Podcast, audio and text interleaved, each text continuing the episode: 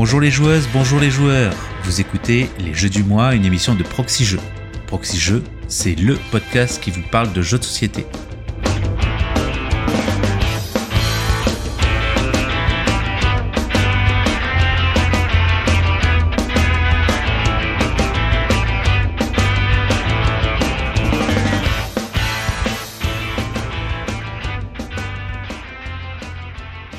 Je suis Astien et pour m'accompagner dans cette émission, je suis avec Drew. Salut Drew, comment tu vas? Bah ça va bien. Un bon jour de rentrée, 1er septembre, le vendredi, Ouais. paf, un jeu du mois et c'est parti. Donc euh, première émission pour euh, pour moi. Je sais pas si toi euh, c'est ta première, t'en as déjà fait du coup ce mois-ci? Ah, bah, j'ai fait un petit hors-série pour l'été là qui est sorti euh, il y a quelques semaines où on a fait un quiz pour s'amuser pendant l'été. Ouais. Et bon, puis à venir, là, je sais qu'on a, on a préparé une interview qui sortira la semaine prochaine euh, dans laquelle je suis aussi. Donc, euh, une rentrée sur les chapeaux de roue. Ouais, ouais, clairement pour toi en tout cas. Proxy Jeux, ça existe aussi grâce à ses donatrices et ses donateurs qui soutiennent ce podcast. Donc aujourd'hui, on va remercier Laurent36, Aldébaran, Courju, Franck Michaud, Frédéric Vandaberg, Jimmy Celtics95, Arnaud VM, Yann Courdec, Olive Link et Julien Pessin.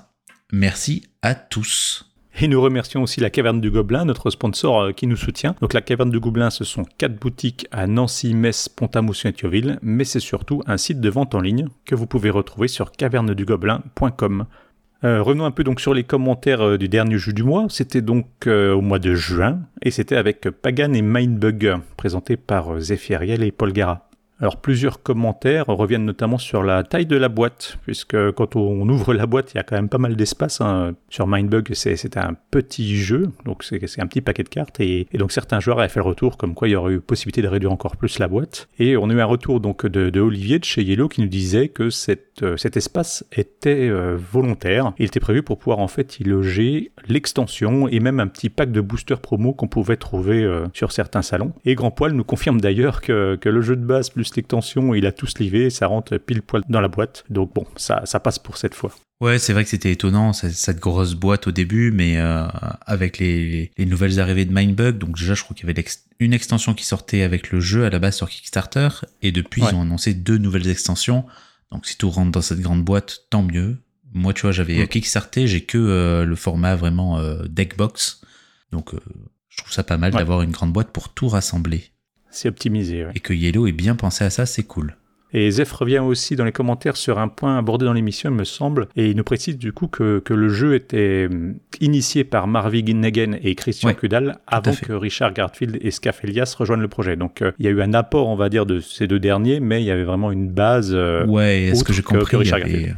il y avait une vraie base, hein, que Garfield, il est venu un peu donner son, son aval sur le jeu, mais euh, il n'a pas non plus révolutionné ce qui était déjà fait euh, comme travail dessus. quoi.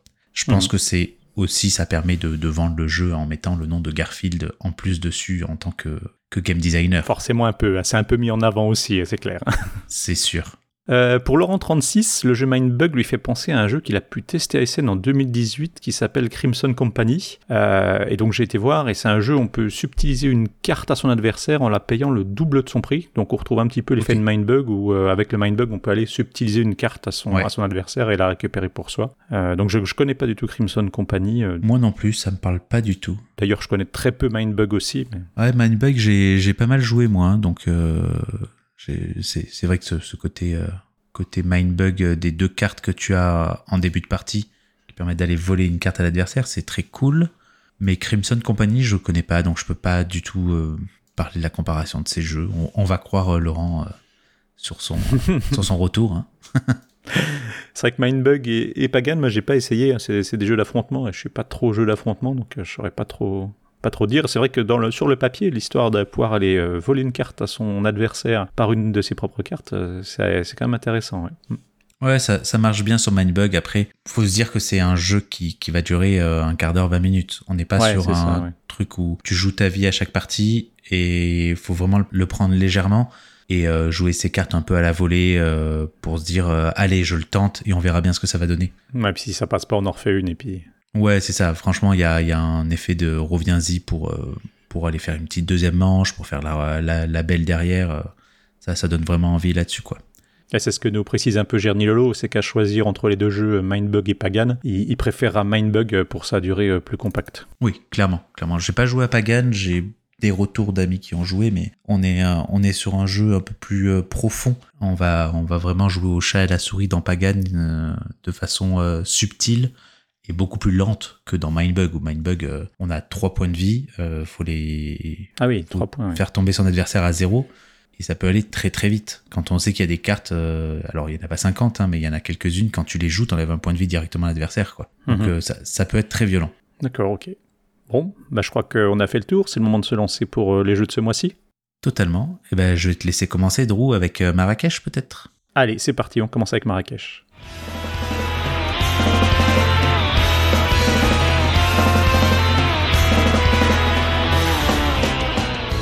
Je vais vous parler donc de Marrakech. Alors le Marrakech de Stéphane Feld, hein, celui avec un S, pas, pas le vieux Marrakech euh, où on joue avec les tapis. Euh, et les auditeurs les plus fidèles ont remarqué qu'on a déjà parlé de Marrakech dans Proxy Jeux. Euh, c'était Hammer qui l'a abordé en février dernier dans un T'as joué à quoi Et d'ailleurs, si vous voulez de plus en plus d'explications sur la mécanique du jeu, ben, je vous encourage à aller réécouter cette émission parce que moi je vais être assez léger sur ce point. On va plutôt aborder les sensations du jeu. À l'époque du T'as joué à quoi C'était un jeu un peu confidentiel. Il était uniquement achetable dans des campagnes KS ou un peu en Allemagne, dans des salons, et à des prix très élevés. Donc c'est pour ça, on n'en avait pas, on l'avait pas creusé à l'époque, on avait fait qu'un qu'un à quoi, mais euh, on va aujourd'hui creuser un peu plus le sujet parce qu'il vient d'arriver dans les boutiques. Refaisons rapidement euh, l'historique du jeu. Euh, si vous connaissez un peu l'auteur, vous savez qu'il adore faire des jeux avec des thèmes de ville ou de lieux remarquables. Euh, il a notamment fait Bruges, Strasbourg, Macao, Bora Bora. Et, ça depuis son premier jeu, parce que le, premier jeu de, Stéphane Feld, c'était Roma, qu'il avait d'ailleurs édité chez Queen Games, l'éditeur de Marrakech. L'auteur explique dans une interview d'ailleurs qu'il a gardé de, bonnes relations avec euh, Queen Games tout au long de, sa vie d'auteur et il y est revenu d'ailleurs régulièrement euh, pour éditer des jeux comme euh, Amerigo, Merlin ou Cocopelli. Et il y a quelques années, le PDG de Queen Games, Ravish Gupta, lui a proposé de créer une gamme complète qui s'appellerait City Collection et qui intégrerait des rééditions de ses anciens jeux et aussi de, nouveaux jeux, tout ça avec donc, le thème de ville très cher à Feld. Ouais, ça, a déjà commencé ces, ces rééditions à ce que j'ai compris. Ouais, ouais c'est ça. Et bah, ça, c'était donc euh, en 2021. Euh, où, ils ont lancé une grande campagne de, financement participatif hein, sur Kickstarter avec euh, plusieurs jeux. Euh, et donc, le, petit hic, ben, c'est que les jeux qui voulaient rééditer, c'était pas Queen Games qui avait les droits à l'époque, c'était ben, du Alea, donc Ravensburger, ou, du Hansim Gluck, ou du Pegasus Spiel. Donc, ils ont voulu rééditer les jeux sans avoir les droits. Donc, je pense que c'est ça qui a amené à, changer le nom des jeux. Hein. typiquement, Bruges a été renommé en Hambourg, Macao en Amsterdam, et Rialto New York, enfin des trucs comme ça. Donc, ils ont repris la mécanique du jeu. On sait euh, aujourd'hui que les, mécaniques de jeu sont pas brevetables, donc ils, ont pu reprendre un petit peu ce qui se faisait. Ils ont rajouté euh, deux trois modules, deux trois révisions de règles pour pas faire trop des jeux copier-coller par rapport au jeu d'origine.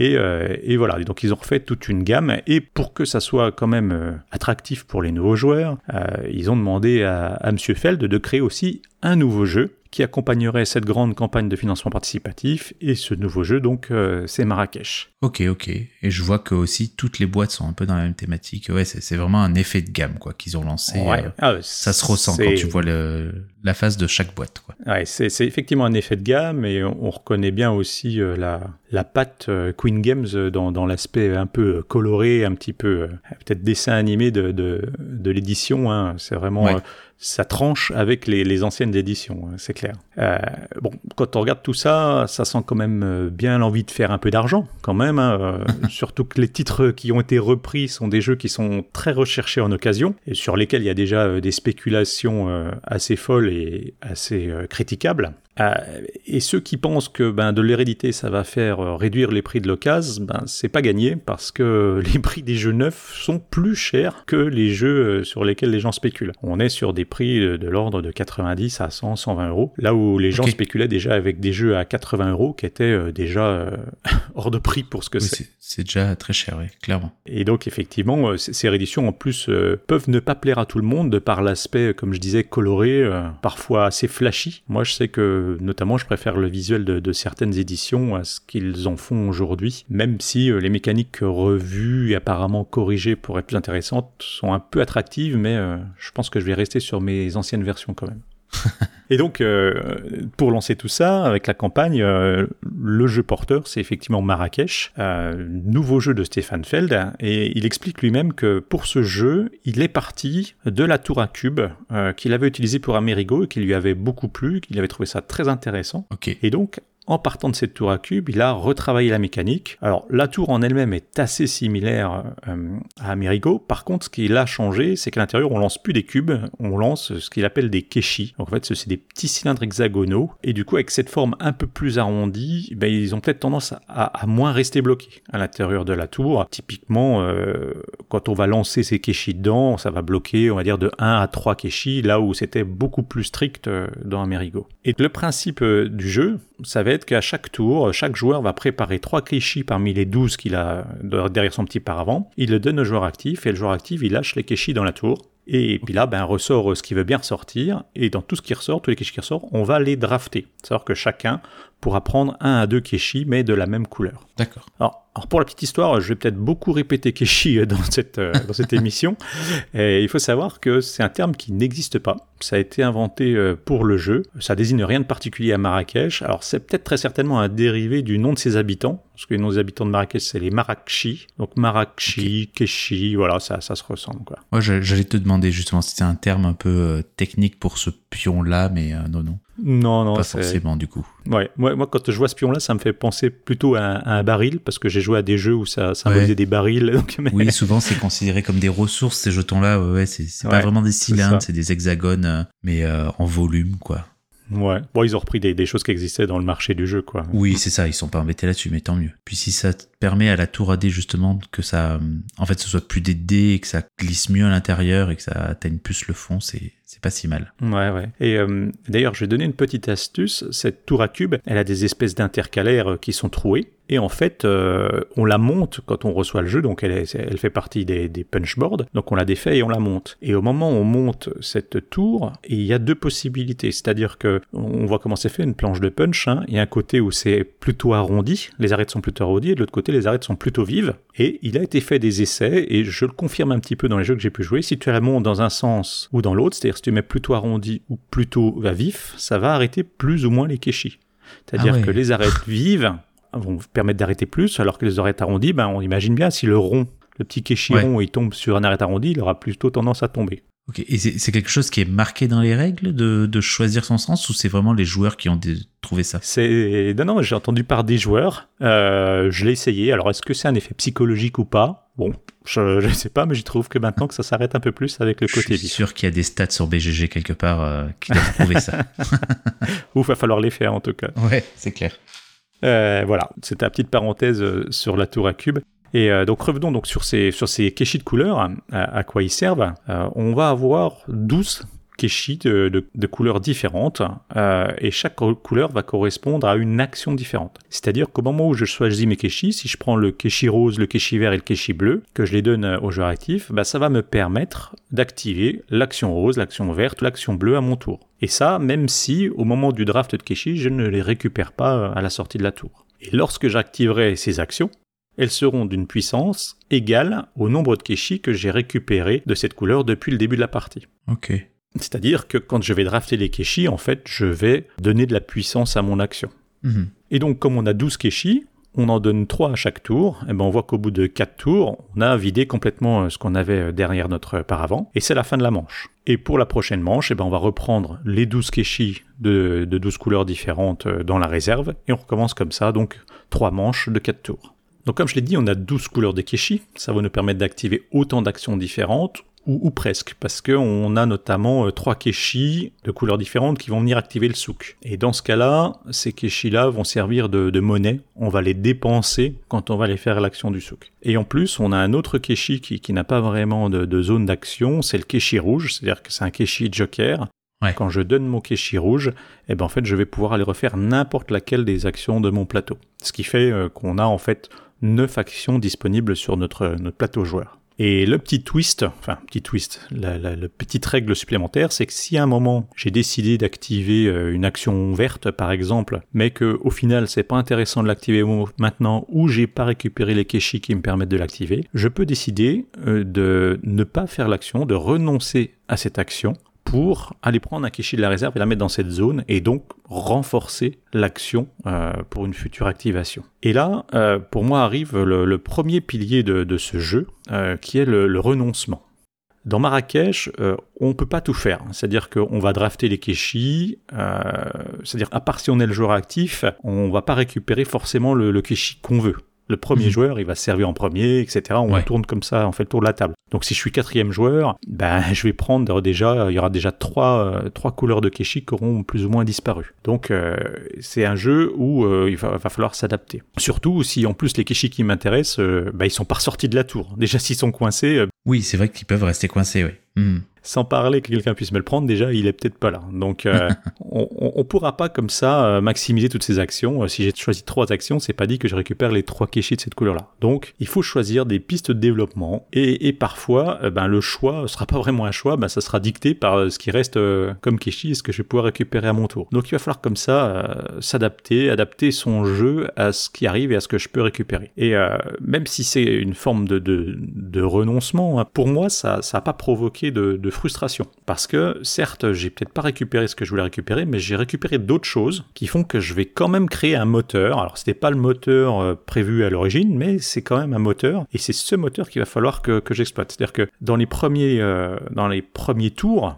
euh, va se définir le reste de ma partie. C'est-à-dire que si, ben, dans les premiers tours, j'arrive à, prendre des kichis verts, roses et bleus, ben, ça va m'orienter pour la, la, suite de mon jeu. C'est-à-dire que même si j'avais prévu de faire d'autres couleurs, ben, c'est à moi de m'adapter. Parce que si j'ai prévu de faire du marron, par exemple, et que je vais à tout prix chercher du marron sans tenir compte de ce que j'ai pu récupérer, ouais. ça ça va pas marcher. Il faut vraiment euh, accepter de euh, changer ses plans et euh, comme ça d'adapter son plan à, à, ce qui sort. Et, et c'est là où euh, ça change un peu des, des, des autres euh, jeux de Feld. Hein. Euh, beaucoup de jeux qu'il a fait où il faut faire un petit peu de tout et, et pas trop se spécialiser. Et ben dans Marrakech, oui, c'est ce que je vais dire. Il vaut mieux se spécialiser en fait, parce que euh, si on cherche à faire un petit peu de tout, on fera que des actions euh, réduites de tout. Oui. Alors que si on, on, fonce dans un axe et on maximise cet axe, eh ben on aura des, des, des, des actions très fortes et qui vont nous permettre comme ça de de maximiser les points, parce que ben, c'est un jeu à points, de toute façon. Le, le but à la fin, c'est d'avoir le plus de points par rapport à ses adversaires. Et est-ce que on se retrouve à faire un peu de contre-draft quand même? Euh, À essayer oui. de manipuler le jeu de ses adversaires plus que essayer de manipuler le sien, parce que ce que tu expliques là, c'est que on va essayer de booster son jeu, mais ouais. j'imagine que les autres essaient de faire pareil. Est-ce que vraiment on va essayer d'aller chercher le contre-draft dans, dans Marrakech? On, on, peut chercher du contre-draft parce que ben, c'est aussi un jeu, et c'est le deuxième pilier, c'est de l'opportunisme pour moi. Oui. C'est-à-dire que hum, tu avais peut-être prévu euh, à ton tour, euh, tiens, je mets le, je mets le Keshi rose, j'ai besoin de l'action rose, euh, et je veux faire cette action. Et puis au final, il y a bien ton Keshi rose qui ressort, mais parce que tu joues à trois joueurs, ben, il y a deux Keshi noirs qui sortent. Et c'est à toi de prendre. Et tu te dis, ben là, c'est peut-être plus intéressant que je prenne deux Keshi noirs tout de suite, qui, qui vont me faire un plus 2 sur mon action noire, ouais. que je n'ai peut-être pas joué à cette manche-là, donc je vais peut-être jouer le noir juste après, donc euh, ça, ça renforce ma future action, plutôt que le rose que j'ai prévu à ce tour-là. Donc euh, pour moi, c'est effectivement le deuxième pilier de ce jeu, c'est euh, l'opportunisme. C'est-à-dire que même si tu prévois tout, il peut y avoir comme ça une action qui arrive et qu'il ne faut pas rater. Qu'il faut pas rater déjà parce que ça te maximise toi, et en plus, bah, les deux kéchis noirs là que j'ai pris en exemple, que tu prends pour te maximiser, bah, c'est quelqu'un d'autre qui les a mis et qui comptait dessus. Donc en te renforçant toi, tu amoindris les, les actions oui, des autres. Donc euh, c'est euh, voilà, il y a, y a ce, cette notion là à prendre et, et, voilà, encore une fois, faut faut s'adapter et voir ce qui se passe euh, à ton tour parce que ben okay. voilà ça, ça peut valoir le coup de, de changer tes plans euh, même s'ils te semblaient bien et ben voilà. Ça peut ça peut comme ça permettre de, de rebondir et de créer une nouvelle chose euh, d'un tour sur l'autre. Et le fait de choisir cette opportunité ben on revient sur notre premier pilier hein, c'est renoncer à ce qu'on avait prévu au départ. Donc euh, euh, et il y a aussi un, une autre un autre point dans lequel tu, tu vas renoncer et ça c'est surtout dans le jeu à deux. C'est-à-dire que tu prépares tes trois kéchis et dans ces trois kéchis là tu vas peut-être en mettre un pour attirer ton adversaire C'est-à-dire que tu vois un petit peu ce qui l'intéresse. Toi, tu, tu, tu, sais ce que tu veux jouer. Bah, tu vas peut-être mettre un Keshi qui l'intéresse lui pour qu'il te laisse le Keshi qui t'intéresse toi. C'est-à-dire que si t'es pas premier joueur et tu vois qu'il fait les roses, bah, tu lui mets ton rose, tu vas être sûr qu'il va se jeter dessus. Mais au moins, il va pas te prendre ton vert que tu veux jouer à toi. Ouais, tu, tu mets des petits appâts. C'est ça. voilà. Donc, euh, voilà. C'est aussi un renoncement de, bah, je sacrifie une action pour pouvoir en, en, en monter une autre. Oui, l'interaction au final n'est pas que malheureuse sur euh, le résultat du draft. Non. Elle est quand même sur tes choix de Keshi, un peu de contre-draft euh, et d'opportunisme, clairement. Mais ouais, ça s'arrête pas juste au draft, l'interaction. Ça va vraiment plus loin, quoi. Alors après, on, on, achète aussi des tuiles, donc tu peux aussi essayer d'intercepter des tuiles qui ouais. qui plairent à ton adversaire, mais ça reste assez limité quand même. D'accord. Après, il y a une autre, une autre piste d'interaction qui est la piste de, de la rivière, où là, euh, le, le, plus élevé sur la piste de la rivière va gagner euh, des points en fin de manche. Donc là, on a une vraie interaction, mais c'est plus une course. C'est-à-dire que ouais. c'est celui qui est le plus haut. Je peux pas aller euh, bloquer mon, mon adversaire, c'est vraiment au premier qui arrive. Donc voilà, il y a une petite interaction euh, sur cette piste-là. Les autres, euh, ça reste des pistes sur son plateau. L'autre interaction euh, forte qu'on peut avoir, c'est qu'en fin de partie, euh, chaque action est constituée euh, de, de 8 emplacements, donc je peux monter ma force d'action à 8, et toutes, toutes les forces d'action qui arrivent à 8 à la fin de la partie donnent 10 points. Donc en fin de partie, on peut avoir une interaction forte en bloquant euh, mon adversaire pour pas qu'il aille compléter ses zones et marquer les points. Donc ça, c'est l'autre interaction forte qui arrive, mais plutôt sur la fin. Et, et c'est pas un blocage euh, vraiment franc parce qu'il y a d'autres moyens de gagner des keshi euh, par, des, par des bonus sur le plateau, par, par des achats de, de tuiles qui vont en donner. Donc c'est une interaction qui peut être euh, ralentissante, on va dire, mais euh, pas souvent euh, vraiment bloquante. Et donc j'ai parlé des deux premiers piliers pour moi qui sont donc le renoncement et l'opportunisme. Et pour moi, il y a un troisième pilier dans le jeu, et c'est certainement le, le, plus grisant, c'est les combos. Donc je vous l'ai dit, il y a neuf actions.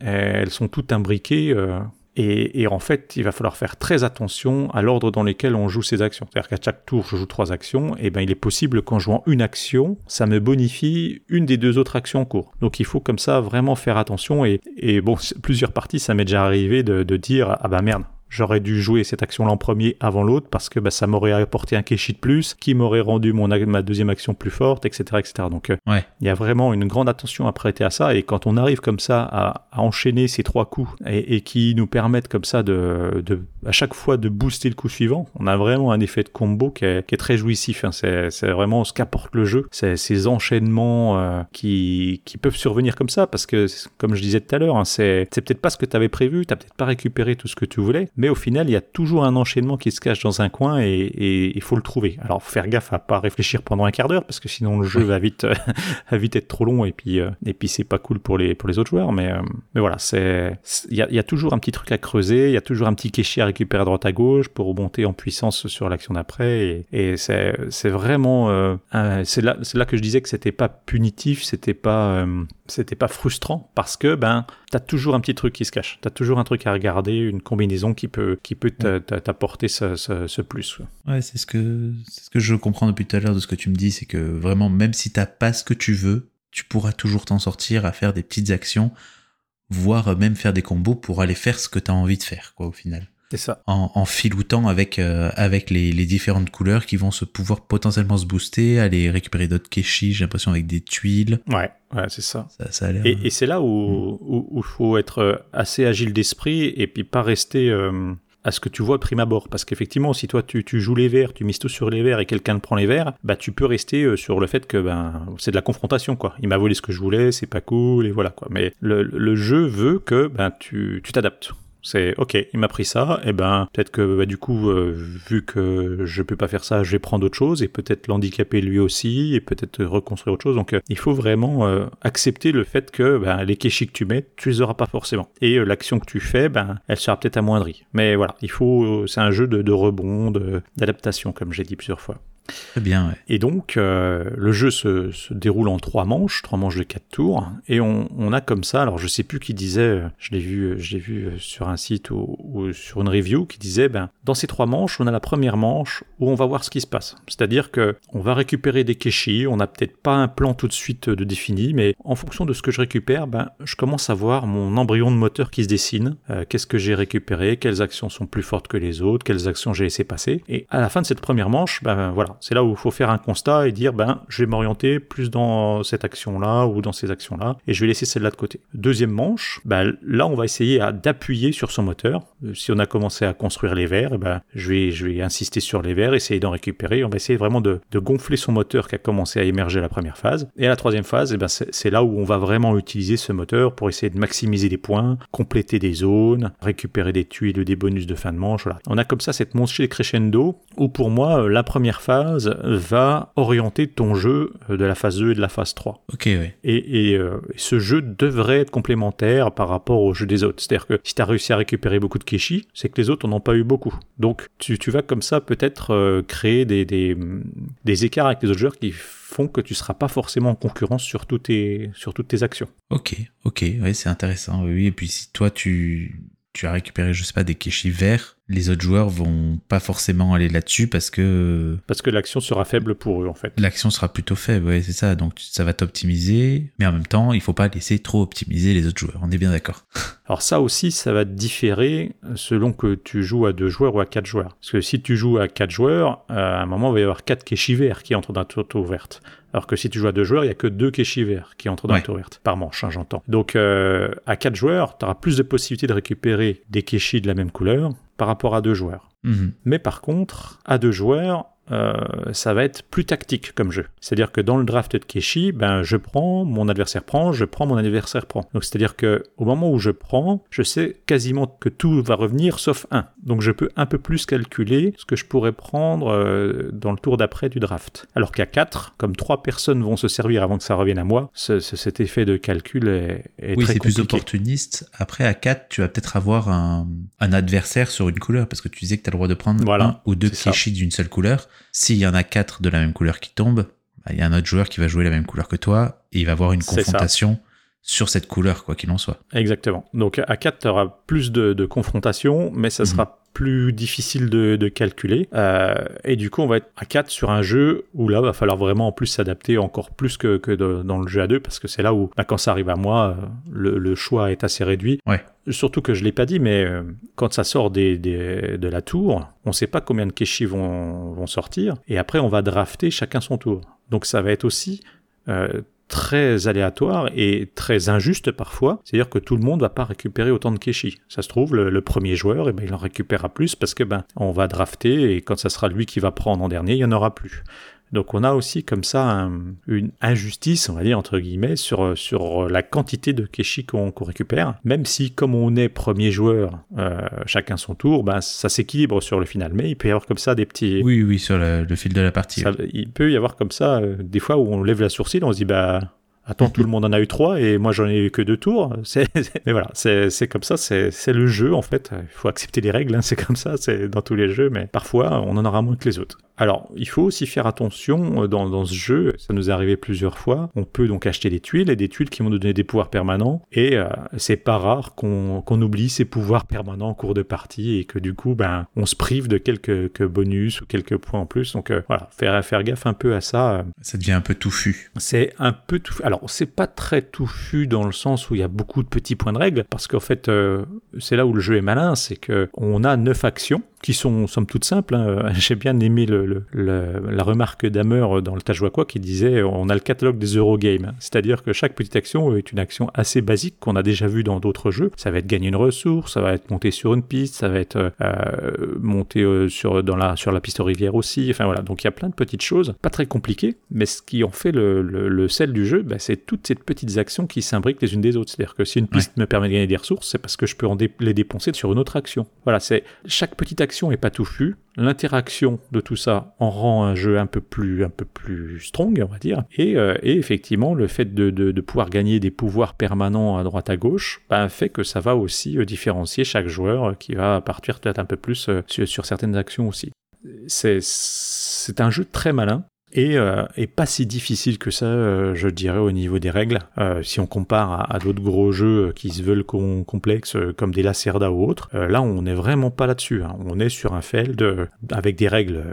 on est sur du jeu expert, c'est sûr, mais une fois qu'on a eu les règles une fois, au bout de la première partie, on n'a pas besoin d'y retourner, quoi. Ou alors pour deux trois iconos, mais, mais vraiment au bout de deux trois parties, la règle elle reste dans la boîte. C'est vraiment facilement assimilable parce que c'est plein de petites pas de petites actions avec sa propre règle assez basique. Alors, le jeu est pas exempt de défauts. Hein. Euh, autant la partie mécanique, la partie jeu est bien, autant euh, euh, le développement qui a été fait peut être un peu critiquable. Alors, c'est un jeu qui a une forte présence sur table. Quand je dis ça, ça, peut paraître une bonne chose, hein, pas forcément un défaut, mais quand on joue à Marrakech, les gens s'arrêtent pour regarder parce que ben, le jeu déjà est immense.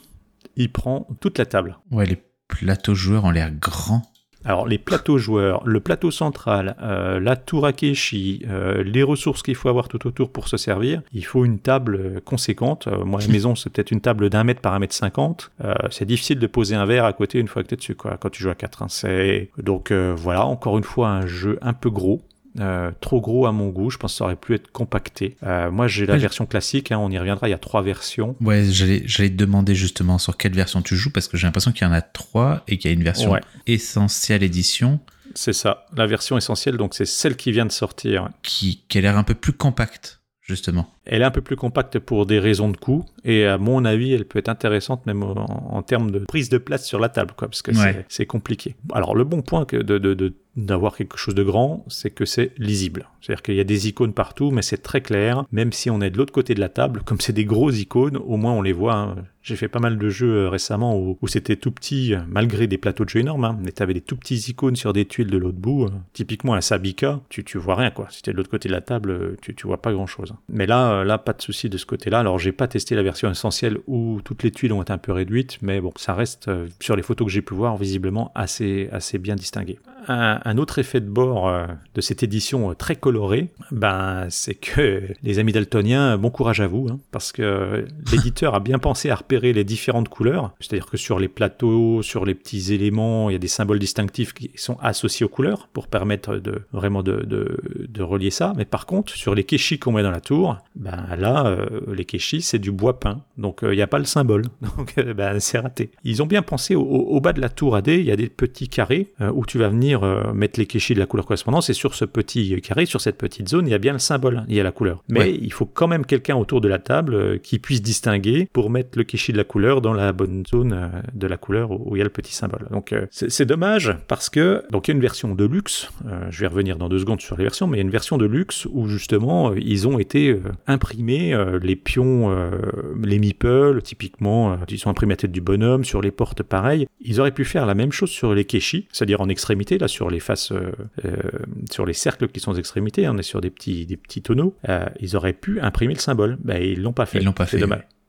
Alors que bah, c'est la version de luxe. Alors, Bon, on n'a pas parlé matériel non plus, mais quand je vous parle de Keshi, il y en a 300 dans la boîte. Donc, imprimer les 300 Keshi sur les deux faces, ok, ça aurait pu avoir un coût exorbitant et, on peut comprendre, mais, mais, du coup, les Daltoniens, du coup, bah, qu'est-ce qu'ils vont faire? Ils vont être obligés de se prendre euh, le petit feutre et puis ils vont venir faire le, petit symbole ou une petite lettre pour repérer la couleur en, en bout, quoi. C'est voilà, dommage. Après, euh, effectivement, euh, je sais, je, je, m'y connais pas trop en, daltonisme. Chacun a plusieurs versions. Est-ce qu'il aurait été possible de faire une version avec 12 couleurs reconnaissables par tous les types de daltonisme? Je pense que 12 couleurs, ça, ça devient peut-être un peu complexe hein, quand même. Je, moi non plus, je, ouais, ça devient chaud. Je suis pas daltonien et j'en connais peu, mais Ouais, c'est donc voilà. Mais pour moi, la, seule possibilité, ça aurait été de, créer euh, voilà une, petite écriture ou un petit autocollant à, venir euh, mettre dessus. Voilà, donc euh, pensez toujours à avoir quelqu'un autour de la table qui peut voir les couleurs. Un autre point euh, qui a beaucoup fait réagir euh, sur, sur, ce, sur, Marrakech, hein, et ça depuis, depuis sa première campagne, euh, c'était donc en, octobre 2021, bah, c'est les tarifs. Parce que là, on, on, est sur du plus plus. Hein. donc comme je le disais en filigrane dans, dans, dans le début là, de, de, cette émission, il y a eu trois versions. Donc il y a eu la Deluxe, alors là c'est vraiment la, la, la, version plus plus. Hein, on a des inserts thermoformés à l'intérieur qui viennent se fermer, des jetons en bois avec, donc je disais l'impression, on a la tête euh, du meeple dessus. On a... Il y a des pièces en métal aussi, je vois. Il y a... Ah, les pièces en métal, c'était c'était euh, un add-on ok Ah, c'est encore plus. Ouais, ouais, ouais. Mais voilà, on a on a des jetons en bois, c'est-à-dire qu'il y a des dates, il y a des gouttes d'eau, ils sont en bois, voilà. On a des plateaux double couche. En tout cas, voilà, la, la Deluxe, on a tout, vraiment tout, tout, tout ce qu'on peut imaginer. Euh, en dessous de ça, euh, toujours dans la même campagne Kickstarter, il y a eu la version classique que moi j'ai acquis dans la deuxième campagne parce qu'ils ont fait plusieurs campagnes d'affilée, donc ça c'était début d'année. cette version classique, en gros, c'est la Deluxe de laquelle ils ont retiré euh, des jetons bois, certains jetons bois, mais il y en a d'autres qui sont restés. Ils ont ont euh, enlevé tout ce qui était impression sur, sur les meeples et tout ça, mais ils ont gardé les plateaux double couche, tout ça, donc on est quand même sur du matériel assez qualitatif. Et cette version classique, on la trouve aujourd'hui en boutique à 140, 150 euros. Ah, quand même, oui. Ouais, quand même, ça, ça pique un peu. Hein. et, et est arrivé en boutique aussi en même temps il y a, quelques semaines, ce qu'ils appellent la version essentielle, essentielle ou essentielle en français si on veut. Là, ils ont vraiment épuré. C'est-à-dire que dans la Deluxe et dans la classique, quand je te parlais des keshis, je te disais il y a 300 keshis. 300 euh, keshis, on imagine que ça a un coût quand même non négligeable. Donc là, ce qu'ils ont fait, c'est qu'ils ont réduit une partie de ces keshis en bois euh, et les ont remplacés par des keshis en carton. C'est-à-dire qu'on se retrouve avec plus que 92 keshis bois et 220 où ce sont des tokens en carton. Alors tu vas me dire, les tokens en carton, ça passe pas bien dans la tour. Euh, et en fait, c'est pour ça qu'ils ont garder euh, ces kéchis en bois. Donc c'est ceux que tu vas drafter et mettre dans la tour. Par contre, quand tu les récupères... Oui, ok. Et les autres, c'est tous ceux que tu places sur ton plateau. Voilà. Au moment où tu les récupères, tu récupères pas, pas celui en bois, c'est-à-dire que tu le remplaces par un carton que tu mets sur ton plateau. Bon, c'est une économie qu'on peut comprendre. Oui. Euh, Après, ils ont, ils ont remplacé les doubles couches par un simple couche euh, ajouré, ce qui fait que ben, tu as quand même l'emplacement pour mettre, pour mettre tes pions mais bah, du coup, euh, ils sont sur ta table en fait. Ça traverse le carton, ça va sur la table. Je vois que quand même, il y a hum, le plateau joueur, il est quand même percé pour mettre euh, quelques kéchis et en fait, plutôt que de faire euh, des emplacements pour chaque kéchi que tu récupères, ils ont fait des pistes. C'est ça. Que tu vas augmenter. T'as un kéchi en bois et tu le montes sur la piste pour montrer que tu es à 1, 2, 3, 4 jusqu'à 8. Ce qui est toujours aussi clair, ce qui permet d'y voir très très bien quand même sur le plateau. Hein. Enfin là, je, je l'ai face à moi. Franchement, c'est pas c'est pas en manque de d'informations en tout cas sur cette version euh, basique. Ça change rien du tout à la mécanique, on a vraiment le, les mêmes sensations de jeu, euh, voire même c'est plus intéressant parce que toutes les tuiles qu'on peut acheter euh, dans la version classique et de luxe, elles font 5 cm par 5 cm. Ouais. Et ils les ont réduits à 4 cm par 4 cm sur, le, sur la version essentielle. Donc ça fait encore quelque chose de plus compact sur la table. Ouais. Ça va dans le sens où je disais, ben, ça prend trop de place. Quoi. Et du coup, voilà, ils ont épuré toute cette version, ils ont été grattés tout ce qu'ils pouvaient gratter pour faire des économies, et malgré ça, on arrive quand même à un jeu à 80 donc on est quand même, sur, sur euh, plus haut que la moyenne, on va dire aujourd'hui, un, un, jeu un peu, un peu travaillé, on est plutôt dans les 60 euros. Là, on a 80 euros. Euh, voilà, c'est quand même assez cher.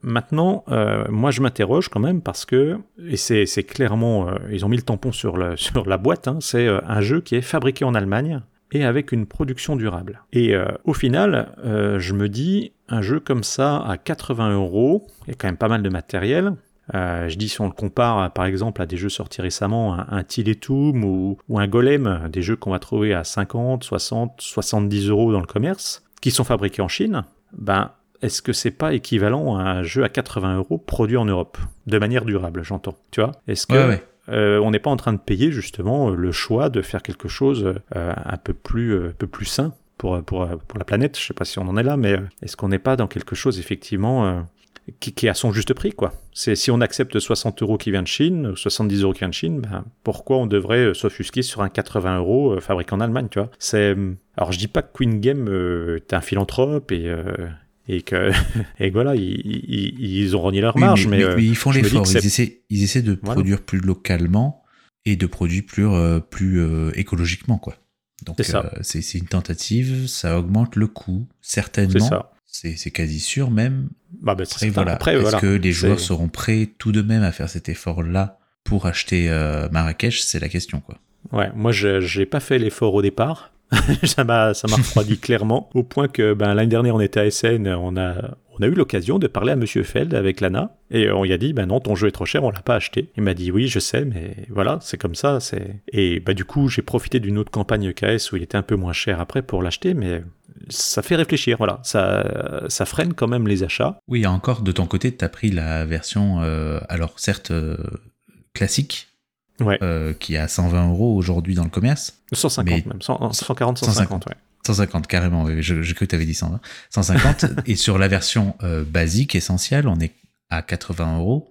Ouais. Tu vois, c'est, ça a l'air d'être un jeu quand même qui, qui a sa durée. On, est, on a l'air d'être sur de, de, bonnes heures de partie, jeu assez lourd, 2 à 4 joueurs. C'est un certain prix. Il y a l'air d'avoir quand même des extensions à l'intérieur, j'ai l'impression. Et ça, quelle que soit la version que tu prends, il y a, y a cinq extensions dedans, elles ont toutes les cinq extensions. Donc il n'y a pas eu de, de, de rabais là-dessus. T'achètes vraiment un jeu, quand même plus que complet, quoi.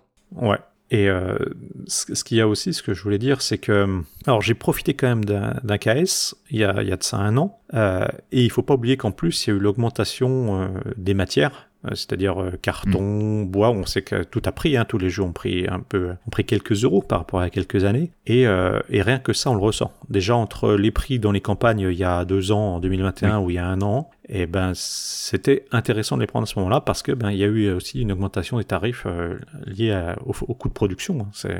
C'est indéniable là-dedans de toute façon. Alors par contre, là où on peut critiquer pour des jeux à ce tarif-là, c'est que qu'on prenne la version classique ou qu'on prenne la version essentielle, il y a zéro rangement dedans. Alors si, il y a dans la version classique que j'ai acheté, il y a deux sachets zip. on parle quand même de, près de, de, 400, 400 euh, éléments dans la boîte et il y a deux sachets zip. Ouais, après, est-ce qu'on euh, revient pas justement sur euh, cette production écolo et que les, les ah, sachets zip, c'est peut-être compliqué au niveau écologique déjà et peut-être qu'en Allemagne, il n'y a tout simplement pas d'usine qui fait ce genre de sachets et qu'on les trouve qu'en Chine. Et du coup, ils veulent pas forcément importer ça pour vraiment essayer d'être le plus intelligent possible sur leur production. C'est possible aussi.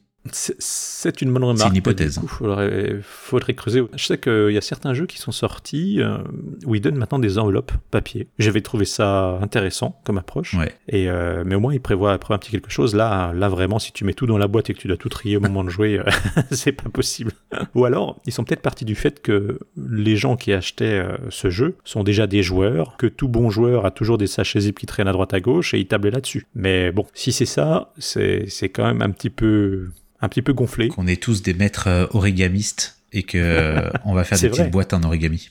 Il y a, y a aussi cet aspect-là, effectivement. Mais en tout cas, si c'est ça, faut l'annoncer clairement parce que ça fait grogner les gens euh, d'avoir 300 éléments, 400 éléments rangés et, de rien avoir dans la boîte.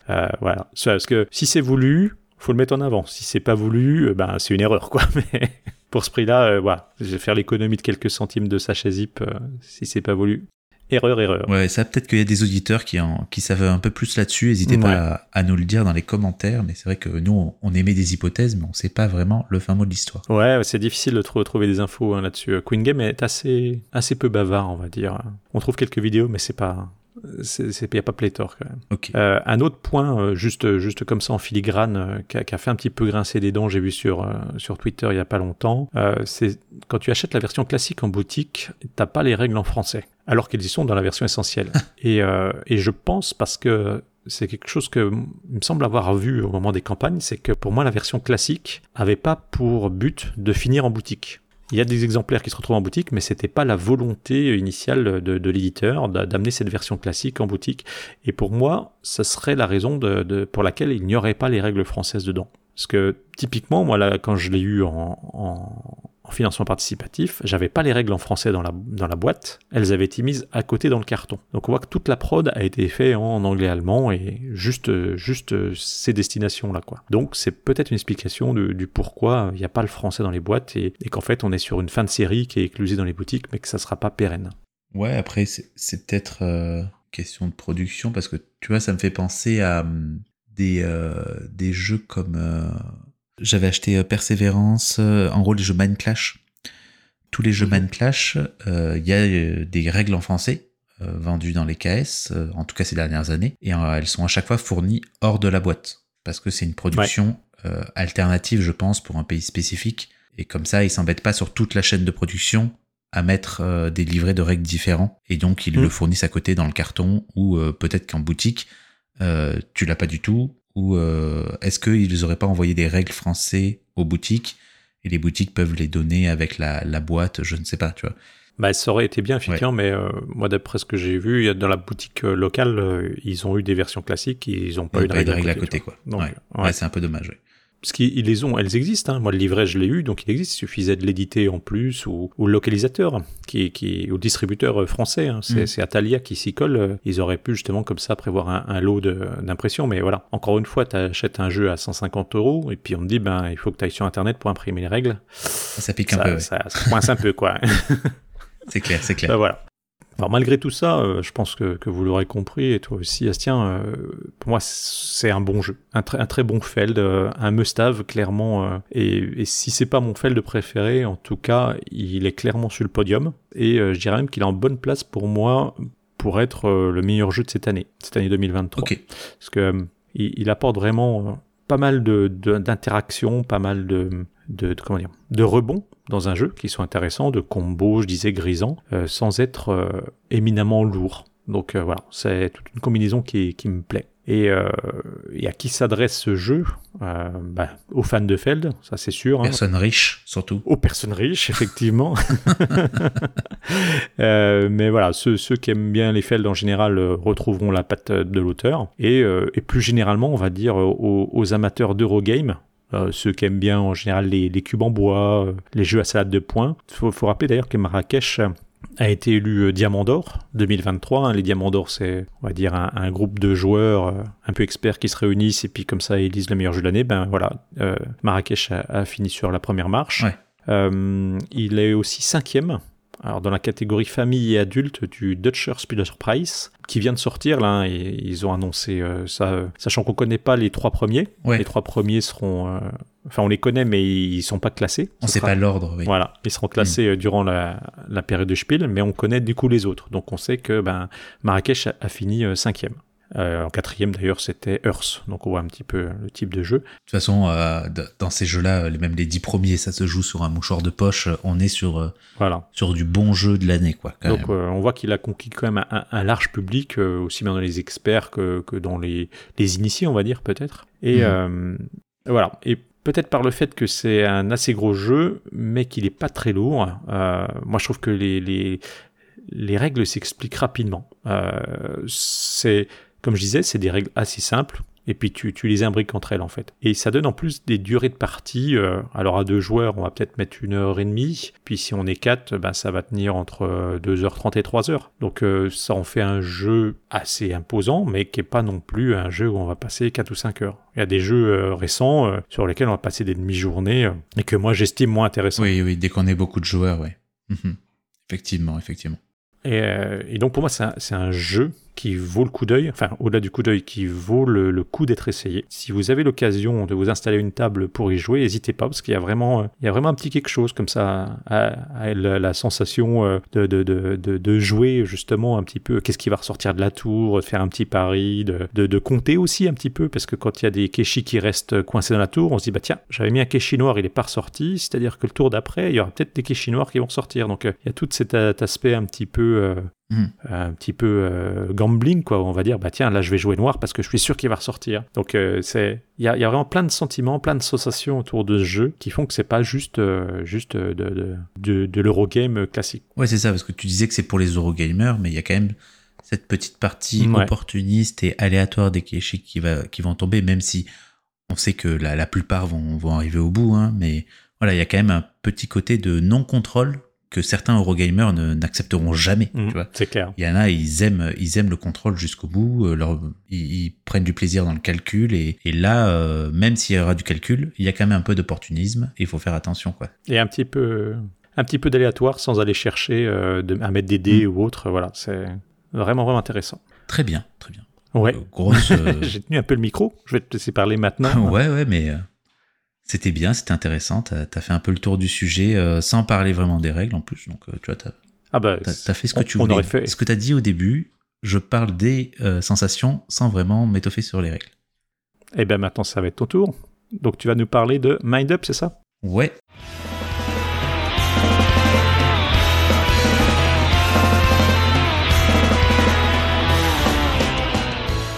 Moi, ça va être euh, un peu un beaucoup plus petit jeu. Hein. Donc, euh, un jeu que j'ai découvert cet été qui s'appelle Mind Up, qui était sorti en mai dernier, il me semble, chez Catch Up Game. Donc, Mind Up, c'est un jeu de cartes abstrait de 3 à 6 joueurs. Euh, l'auteur, c'est Maxime Rambourg, qu'on connaît pour Big Book of Madness ou The Loop, qui est aussi sorti chez, chez Catch Up Game. Mm-hmm. Et à l'illustration, on retrouve Christine Alcouf mais on parlera des illustrations un peu plus tard. Moi, je vais vous expliquer quand même brièvement les règles. Qu'est-ce que c'est Mind Up? C'est vraiment un petit jeu de cartes abstrait, du coup, comme je disais, euh, familial, où euh, le but du jeu, ça va être de récupérer les cartes qui sont au centre de la table et de les placer devant nous sur un tableau de score représenté par, euh, par des cartes de score dont je parlerai juste après. Et ainsi, on va essayer de faire le plus de points de victoire avec les cartes qu'on a récoltées devant nous. Le jeu va se jouer en trois manches. Euh, à chaque manche, on va vider sa main de cartes en gros et on va compter ses points. on va refaire une main de cartes, on va reposer ces cartes petit à petit sur le, sur le centre de la table, et ainsi de suite pendant trois manches. On joue dans, dans Mind Up avec un deck commun de 60 cartes qui vont être distribuées à tous les joueurs. Ces cartes sont numérotées de 1 à 60. pas plus Mhm. compliqué que ça. On a une carte 1, une carte 2, une carte 3 jusqu'à 60, une de chaque, euh, de chaque numéro. Et elles sont réparties en 5 couleurs différentes. Orange, vert, bleu, rose et violet. Ok. On donne à chaque joueur 7 cartes en début de partie.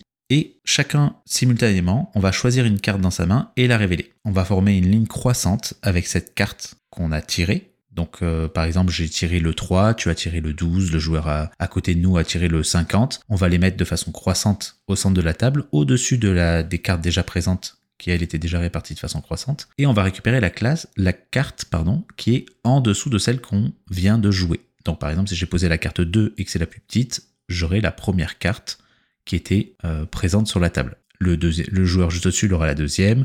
On va regarder vraiment la numérotation de nos cartes, la numérotation des cartes en dessous, et on prend dans l'ordre croissant des cartes qui avaient été déjà posées.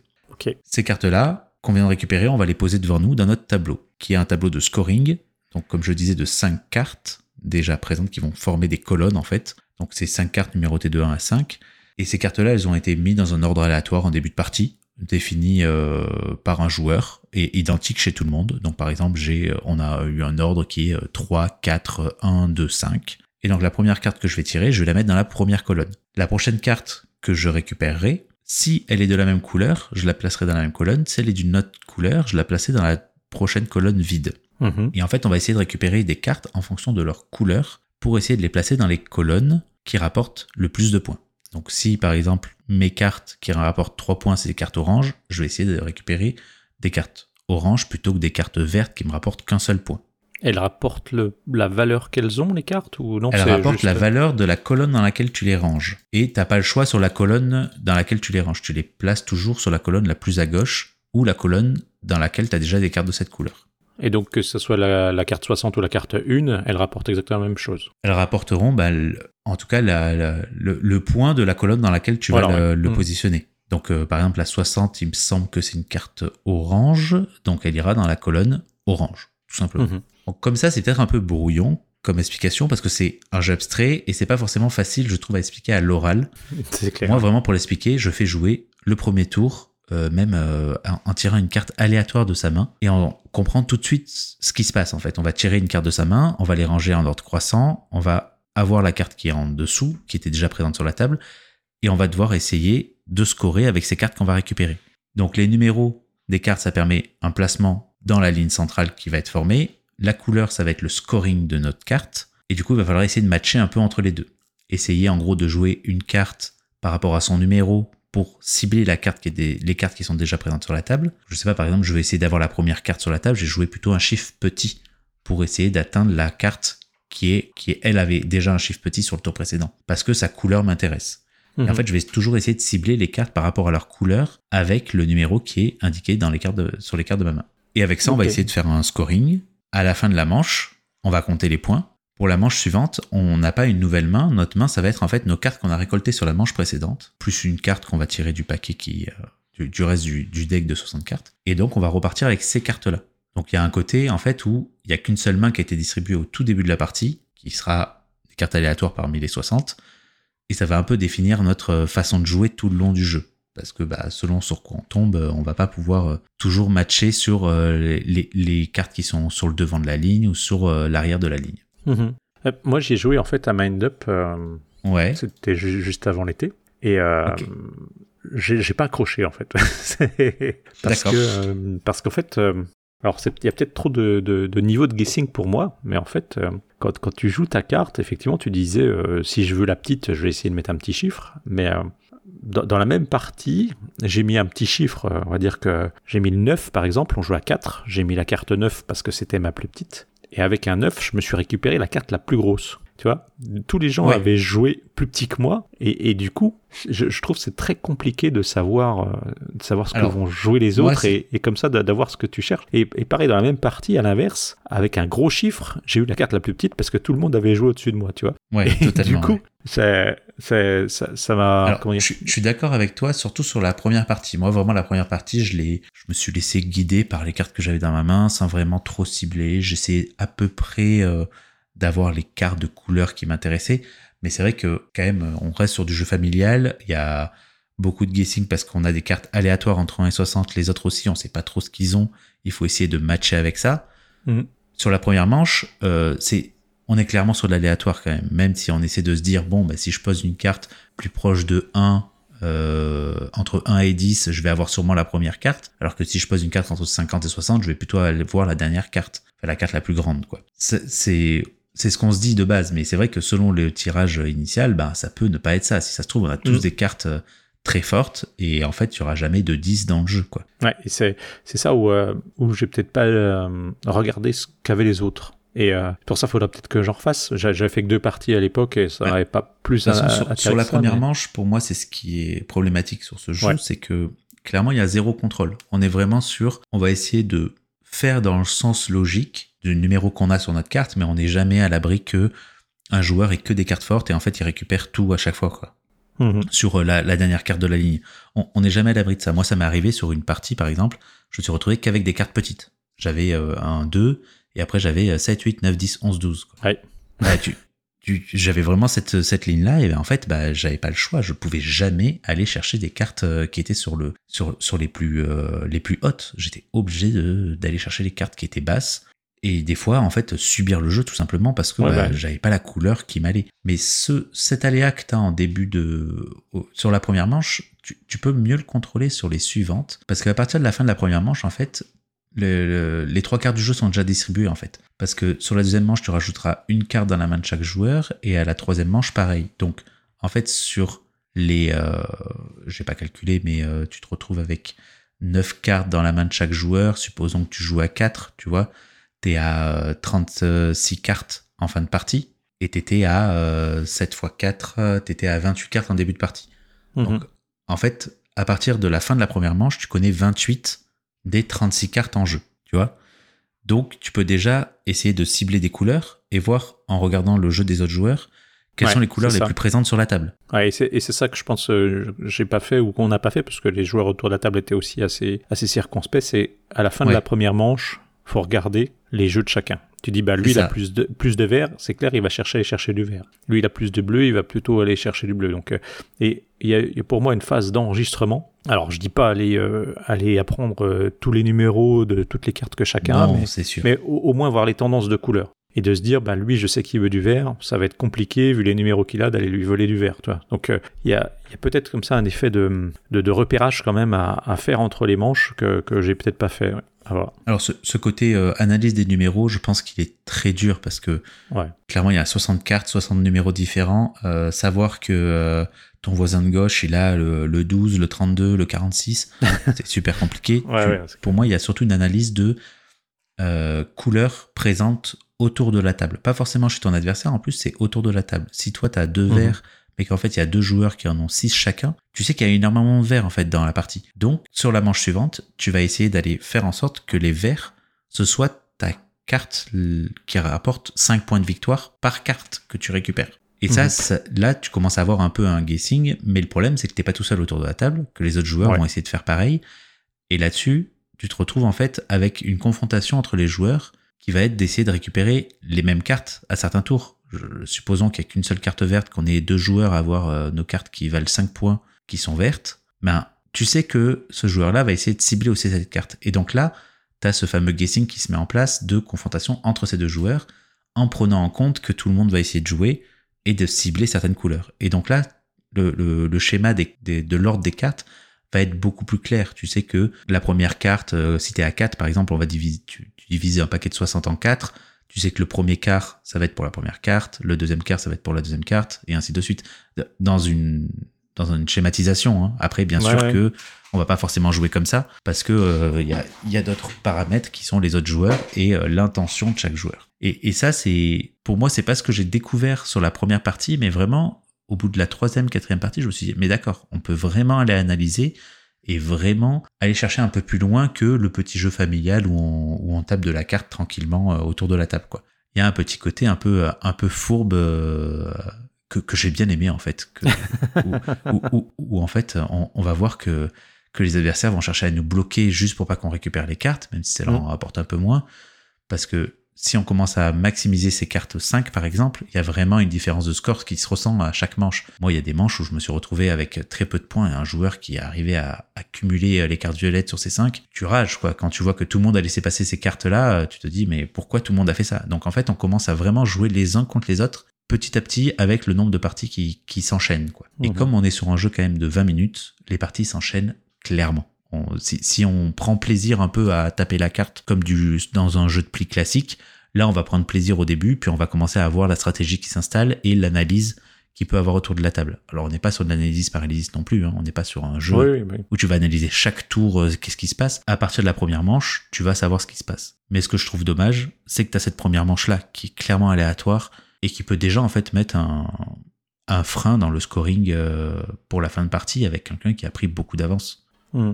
Et ça, ça devient compliqué. Ce qui peut arriver aussi, c'est euh, si effectivement tu, tu, mets un vert sur la carte, euh, enfin sur la colonne qui vaut 5 points, et puis au même moment il y a un autre qui met un vert sur la colonne qui vaut 5 points, là tu te rends compte effectivement tu vas créer un, duel pour le reste de la manche. Euh, là aussi, tout si ça se marie bien et que tout le monde a une couleur différente sur les points max, bah, ça sera un peu moins tendu et peut-être un peu plus un peu plus naturel que chacun récupère sa couleur à, à, à chaque tour. C'est ça. Donc quand même, on sait à peu près sur quoi va aller euh, les, les, joueurs selon la, la, présence des cartes autour de la table.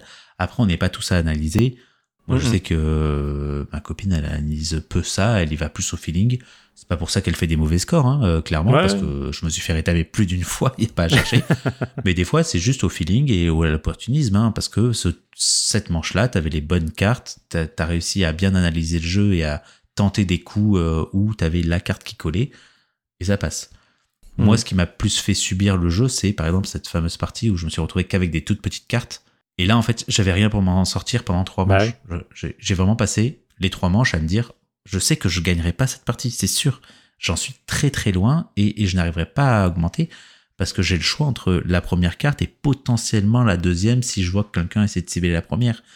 Mais tu vois, j'ai essayé mhm. de poser mon 12 à un moment pour me dire, allez, c'est ma carte la plus forte bah non, j'arrive qu'à la deuxième carte, quoi. J'arrive pas à atteindre la troisième ou la quatrième qui m'intéressait plus au niveau des couleurs. Ouais, puis c'est un cercle vicieux parce qu'avec des petites cartes, tu récupères tes petites cartes que tu as mis juste avant, donc tu restes, euh, tu restes là Là-dessus, tu as quand même l'aléatoire de base qui fait que tu peux clairement subir la partie. Et si hmm. tu que des petites cartes ou que des grandes cartes, je pense que soit il faut couper court à la partie et le dire aux autres joueurs, soit bah t'attends la fin de la partie, c'est que trois manches, ça dure 15 euh, minutes, et puis c'est pas grave, on en relance une derrière, quoi. Mais euh, c'est vrai que moi, ça m'a vraiment frustré ce genre de partie. Et je sais que d'autres joueurs autour, euh, enfin, pendant, pendant l'été, là, avec lesquels j'ai joué, ont subi ça aussi. Ouais, sais qu'il y, y, a certains jeux, alors plus des jeux euh, dans des lancers de dés, où si la somme de ce que tu as est inférieure à une certaine valeur, bah, tu recommences. Ça pourrait être un peu ce, ce type de. Ouais, on pourrait essayer de voir comme ça. Si on est inférieur ou supérieur à une valeur, ouais, on pourrait essayer de, de voir ça, mais après ça se définit. Le problème, c'est qu'on ne sait jamais parce que ça se définit aussi par rapport à ce qu'ont les autres joueurs dans leurs mains. Et tu sais pas trop ce qu'ont les autres joueurs, donc c'est très compliqué de, de, mettre, je pense, des lignes comme ça un peu euh, cadrées sur ce jeu-là. C'est clair que si tu as le 60 dans ta main, ben, ton cumul de, de, peut être très fort, alors que tu peux avoir que des petites cartes à côté de ton 60 ouais, C'est ça, mm. c'est ça. C'est clair. Non, je pense que c'est compliqué, quoi qu'il en soit, de, de, faire ça. Et puis ça fait calculer des choses en début de partie sur un jeu qui est quand même censé euh, être parti sur du familial. C'est un peu dommage de, de, commencer à mettre des contraintes, je pense.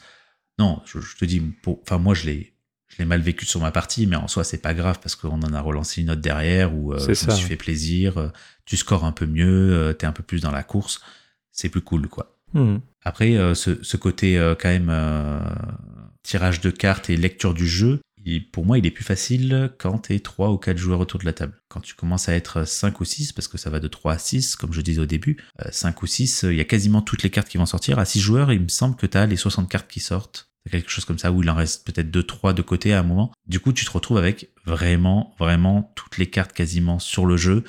Ça devient dur d'analyser ça. Il y a une présence d'à peu près toutes les couleurs de façon équitable. Il y en a bien sûr une ou deux qui vont être peut-être un peu en deçà parce qu'il en reste un peu à côté, mais on n'est pas non plus sur euh, un déséquilibre flagrant. Donc là, Mhm. on va être sur quelque chose d'un peu plus chaotique, plus fun, on va dire, sur euh, sur le ressenti, mais euh, on est plus sur du contrôle et de la recherche de contrôle. Pour moi, on, on prend vraiment plaisir à ce jeu à trois ou quatre joueurs, quoi. Mhm. Pas plus. Après, c'est fun. On tape de la carte, quoi.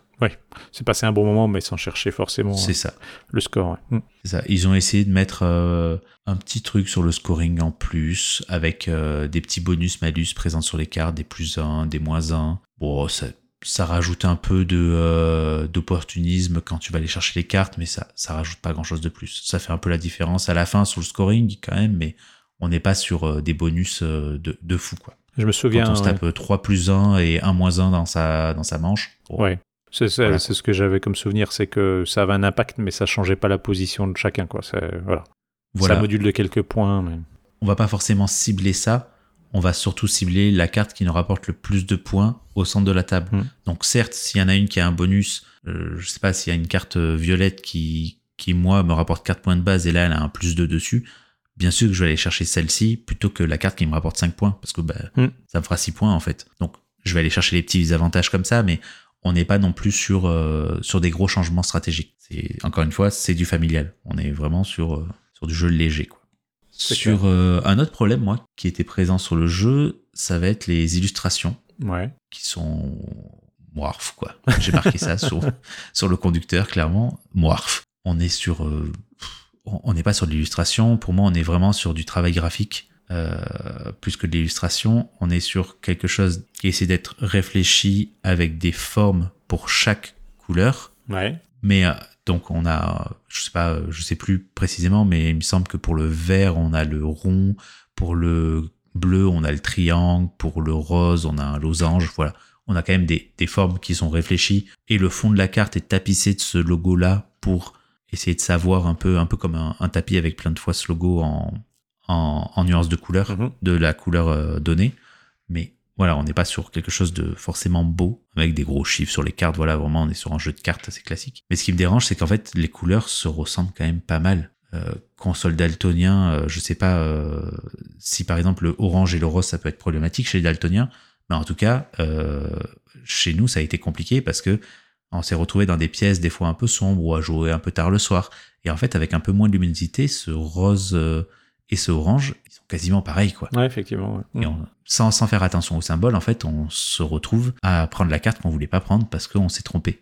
on s'est trompé parce que, ah mince, c'était pas la couleur que je pensais, avec le petit reflet, avec le, la- le petit manque de luminosité sur le coin de la table, et ben on va, on va pas bien voir. Il y a l'idée avec ces symboles, ils sont là, mais je pense qu'il faut même, quand on n'est pas daltonien, y faire un peu attention, parce que les couleurs sont pas si bien choisies que ça, quoi. Ouais, quand je regarde, effectivement, là, je- j'en ai retrouvé une photo. euh, même les symboles sont assez petits. hein, J'ai en tête Oui. euh, Splito, où il avait été fait un, un gros travail, justement, où là, il y avait des formes et des couleurs. Enfin, des formes associées des couleurs, où vraiment le fond était vraiment euh, bien plus présent. Et d'un coup d'œil, on voyait que c'était pas les mêmes cartes, voire même sans chercher la couleur, même un- quelqu'un qui voit les couleurs, vous voyez rien que par les formes que c'était pas le même, la même famille de cartes. Ouais, quoi. alors que là, c'est ça, voilà. Sur le fond, euh, on, on voit quand on regarde la carte que c'est un fond un peu différent, mais c'est assez atténué pour pas être trop présent, garder le chiffre en, en vraiment visible, mais du coup, on voit plus trop les symboles, quoi, sur le fond de la Ouais, carte. on est vraiment à la limite du filigrane, presque. hein, Ouais, ouais, c'est ça. Donc, j'ai trouvé ça un peu dommage sur l'illustration de pas essayer d'aller chercher un, un truc un peu différent que vraiment juste un travail graphique. Mhm.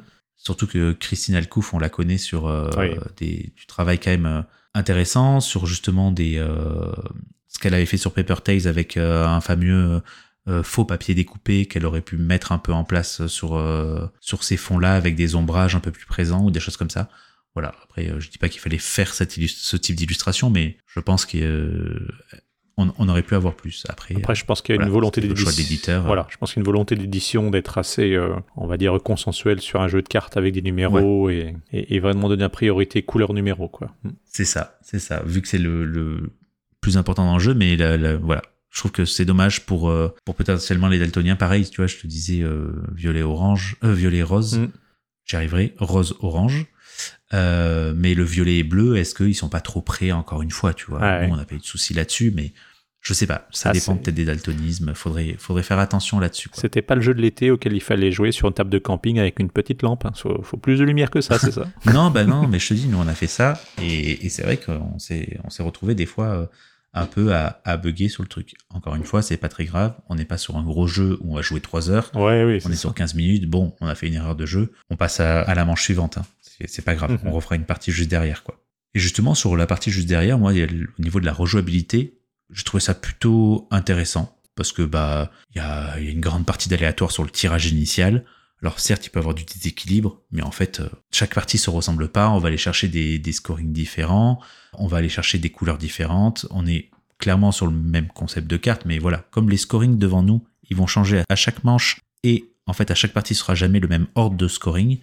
Bah, il y a une bonne rejouabilité quoi. Moi, je trouve ça assez fun de se dire euh, ah les premières cartes que je vais avoir, ça va être des cartes très fortes ou des cartes qui vont me rapporter très peu de points. Et du coup, je vais aller essayer de chercher plein de couleurs différentes pour pousser mon scoring sur les colonnes euh, qui me rapportent énormément de points qui sont situées vers la fin. Quoi. Mhm. Et en plus de ça, dans la boîte, on retrouve euh, une variante, ils appellent, moi je dirais plus une mini-extension, avec des cartes d'objectifs qu'on va pouvoir mettre à chaque manche. Ils proposent d'en mettre de 1 à 5, et c'est des cartes qui vont donner des petits objectifs de fin de manche, par exemple euh, avoir des euh, avoir des, des cartes oranges par exemple dans sa colonne 3 points, avoir des cartes euh, avoir des le plus de cartes vertes, des choses comme ça. Et en gros, c'est des petits objectifs qui vont faire un peu de différence de points comme les malus et les bonus. Donc ça peut être des cartes négatives comme des cartes positives, des plus 1, des moins 1, des plus 2, des moins 2. D'accord. On n'est pas sur quelque chose qui va aussi révolutionner le jeu. J'ai pas essayé, j'avoue, parce que pour moi le jeu se suffit déjà bien lui-même. Il y a déjà assez d'analyse à avoir quand on veut essayer de pousser un peu la stratégie. Donc si c'est pour mettre encore plus de contraintes dans sa réflexion avec ces petites cartes de scoring qui peuvent être négatives, je suis pas si ça rajoute vraiment quelque chose quoi. Ouais, ça, je connaissais pas la variante. J'avais pas vu dans la boîte, mais c'est intéressant, effectivement. Ouais, si t'aimes si te creuser la tête, mais euh, vraiment. C'est des objectifs communs ou chacun tire un objectif Ouais, c'est un euh, objectif commun pour toute la manche en fait. Tous les joueurs vont avoir euh, le, le même objectif commun et si tu le remplis, t'as soit un bonus, soit un malus parce que bah ça dépend de l'objectif. Il y a des objectifs négatifs. Par exemple, euh, si je te ressors les objectifs, j'en ai sous les yeux là. Euh, T'en as un, ça va être euh, si on a une ou trois cartes oranges, tu gagnes deux points. Par contre, tu peux en avoir un autre. Si tu es le joueur avec le moins de cartes roses, tu perds deux points. Donc voilà, c'est des Mhm. petits avantages, des petits désavantages. Ouais. Ça va contraindre un peu les joueurs à essayer d'aller chercher ou non certaines cartes. Bon, je sais pas si c'est vraiment le plus intéressant. Est-ce que les petits 2 plus 1 plus 2 à la fin de la partie, ça change vraiment toute la donne? Ouais, ça rejoint Je un peu les sûr. plus 1 plus 2 sur Ouais. les cartes qu'on peut avoir. C'est anecdotique. Alors en tout cas, moi dans mes parties, c'était anecdotique en termes d'impact. Mais hmm. Oui, mais je, je trouve aussi vraiment, euh, sauf si vraiment il y a deux joueurs qui se tirent la bourre et qui sont euh, à chaque manche à un ou deux points d'écart et tu vois que c'est ces petites cartes Ouais. bonus qui le fait. Mais euh, vu qu'au tour suivant, tu peux arriver à faire euh, potentiellement plein de points en une seule manche parce que ben on t'a laissé les cartes que tu voulais. euh, voilà, c'est assez anecdotique pour moi quand même, ces, ces petits points euh, bonus malus quoi. Euh, voilà pour Mind Up. Pour moi, ça va un peu dans ces jeux de, de filler de soirée qu'on peut avoir comme dans le 6 qui prend, du carreau combo, du salade de points. On est vraiment sur euh, un petit jeu à taper en début de soirée. Si t'as encore un joueur, le petit jeu euh, au- à, à l'apéro avec, euh, avec 4-5 potes. Voilà. Moi, j'ai trouvé ça vraiment plaisant euh, pour l'été de le sortir et de changer un peu de carreau combo qu'on sort énormément depuis, depuis qu'il est sorti, par exemple. Bah voilà, ça a changé. C'est toujours sympa. Moi, j'aime bien. Ouais, effectivement, quand tu parles du, du 6 qui prend, euh, ouais, ça, je rejoins bien là, effectivement, euh, où tu maîtrises pas ce qui va se jouer, mais euh, voilà, tu vois un peu ce qui ouais, se voilà. passe. Et tu, tu peux toujours faut essayer d'avoir un petit aspect stratégique dans ce qui prend, si t'as envie. Mais Voilà. Voilà. Ouais, effectivement, sympa. Ok, merci. Je- J'y redonnerai sa chance alors. Il faut. ouais, ouais, à tester. euh, va dans la, la partie stratégique du jeu. Il y a des trucs Voilà. intéressants. Ça marche, merci. Que vous ayez aimé ou non notre émission, euh, faites-le nous savoir en laissant un commentaire sur le site podcast.proxy-jeu.fr. Alors proxy, on rappelle que c'est avec un i et jeu avec un x. Vous y trouverez toutes les infos sur les sujets que nous avons abordés pendant cette émission. Vous pouvez également nous contacter sur Twitter, Facebook ou nous rejoindre sur notre Discord et surtout parler de nous autour de vous. Et du coup, on se retrouve la semaine prochaine avec euh, l'interview de début de saison. Et en attendant, jouez, bien.